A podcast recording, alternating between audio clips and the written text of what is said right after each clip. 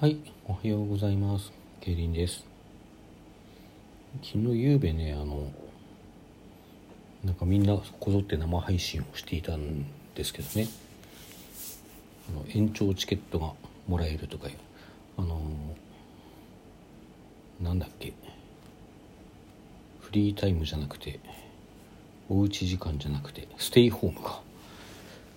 ステイホームの思い出というテーマでこう生配信をするでこれから1週間かななんか毎日決められたお題で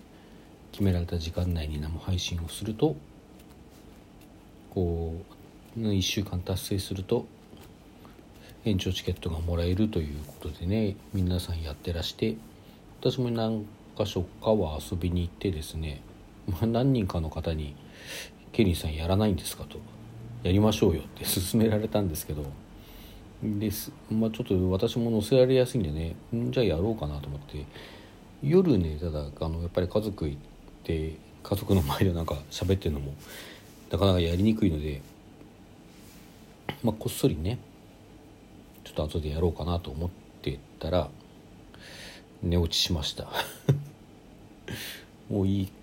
うんなんかねそのコメントどなたかの配信のコメントの中でやる前から諦めてますって言ってたんだけど、まあ、言われるから諦めないでじゃあやってみるかと思ったら、まあ、やる前から終了してしまったという 話でございますね。昨日夕方なんか突発的になんか非常にポエミーなおセンチなお話をしたんですけどもあれ後で思ったんですけどね、まあ、多分多分ですよ多分だけど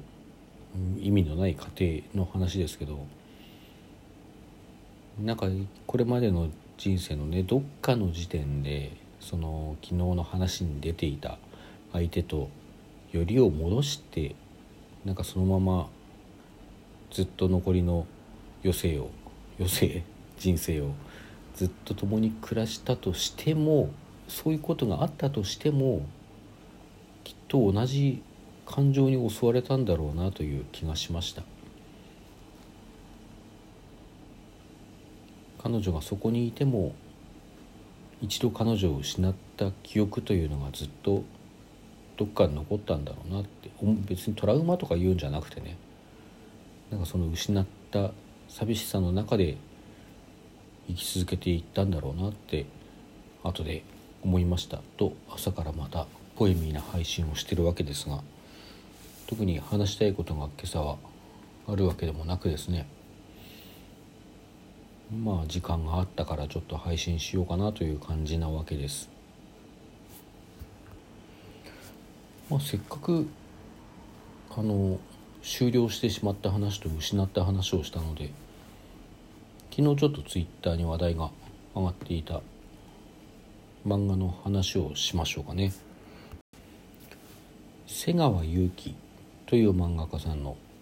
「銀河の死なない子供たちへ」という漫画です、えー、2冊完結ですね。名前は何だったかな？上下巻だったか1巻2巻だったかちょっと忘れちゃいましたけども、うん、まあねあの見に行けばあるんだけどうちにも。電子書籍版が今ちょっとセールやってるとかで昨日ツイッターでねあのタイムライン流れてきたんですけども私は去年これ読んで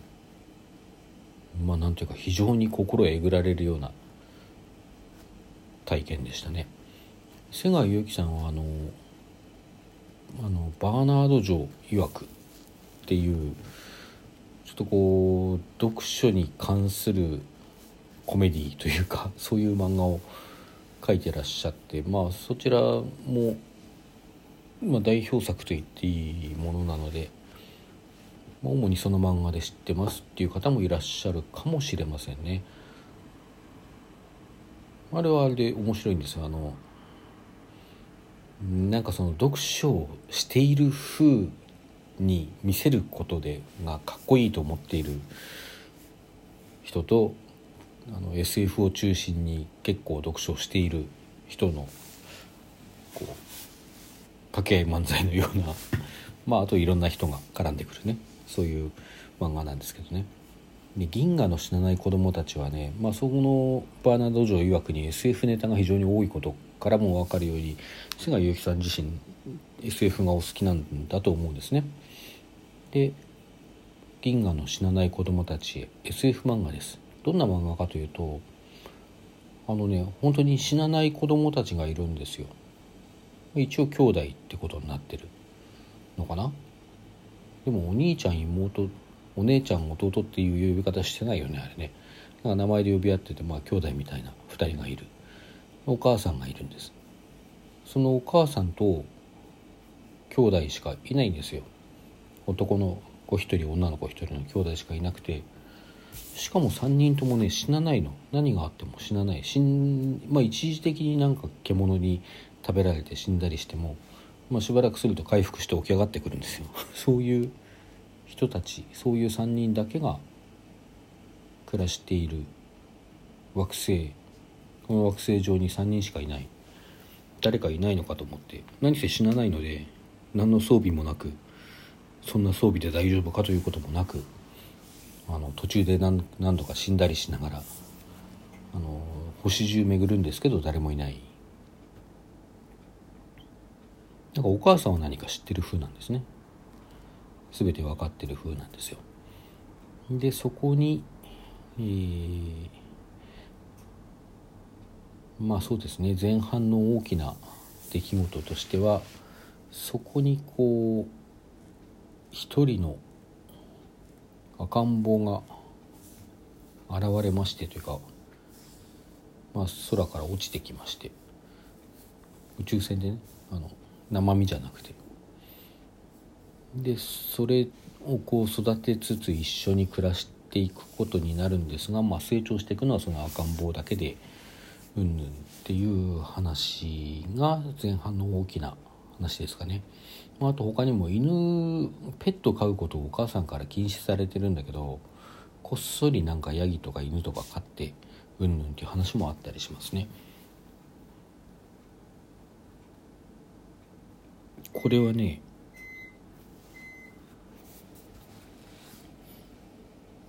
これはうん死とは何かを問う物語であると同時にまあ、死とは何かを問うということは往々にしてというか必然的に半ば必然的にそういうことであるわけですが生とは何かを問う物語になっておりますね。そしてまたまああの不死の子供たちと母親ですけど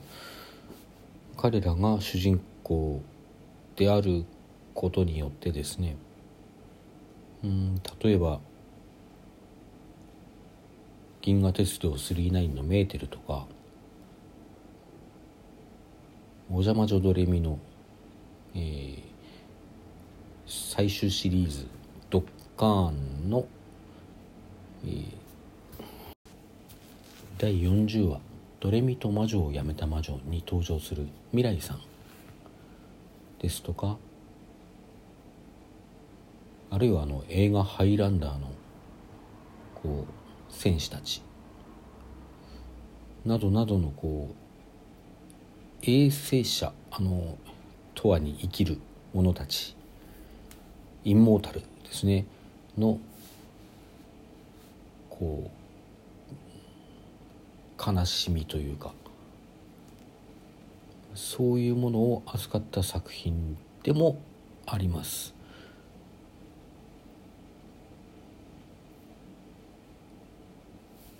結末はや、うん、でも結末は生生きることへの参加であるのだと私は解釈しています。まあ、あのすごく、まあ、突き刺さる、うん、物語ですけども読んでよかったと思える漫画ですね。あの私事になりますけど私去年ですねちょうどこれを読むくらいのタイ読んだのと近いタイミングで一人古い友人友人というほどこう密な親密な付き合いがあったわけではないんですけどもまあでも友人と呼ばせていただこうと思います。まあ古い友人を亡くしてるんですよ。私友達何人かいなくなっちゃってるんですけどまあねそこそこ年だけどまだそんなポロポロ死ぬような年じゃないんですけども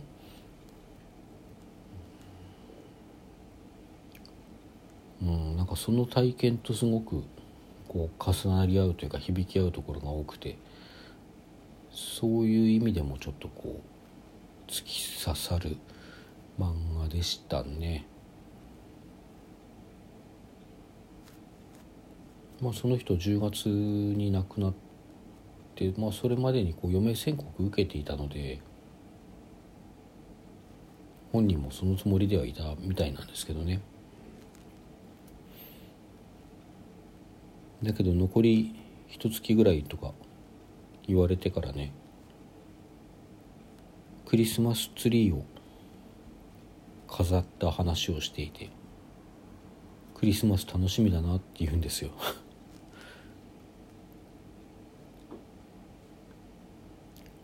あんなにまっすぐな人を私は見たことがない。綺麗な人だなと思いました。生き方がね。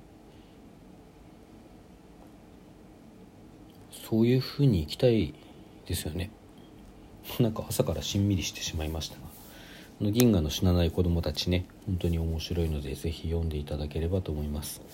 はいそれでは今日はこれまで。皆さんさようなら。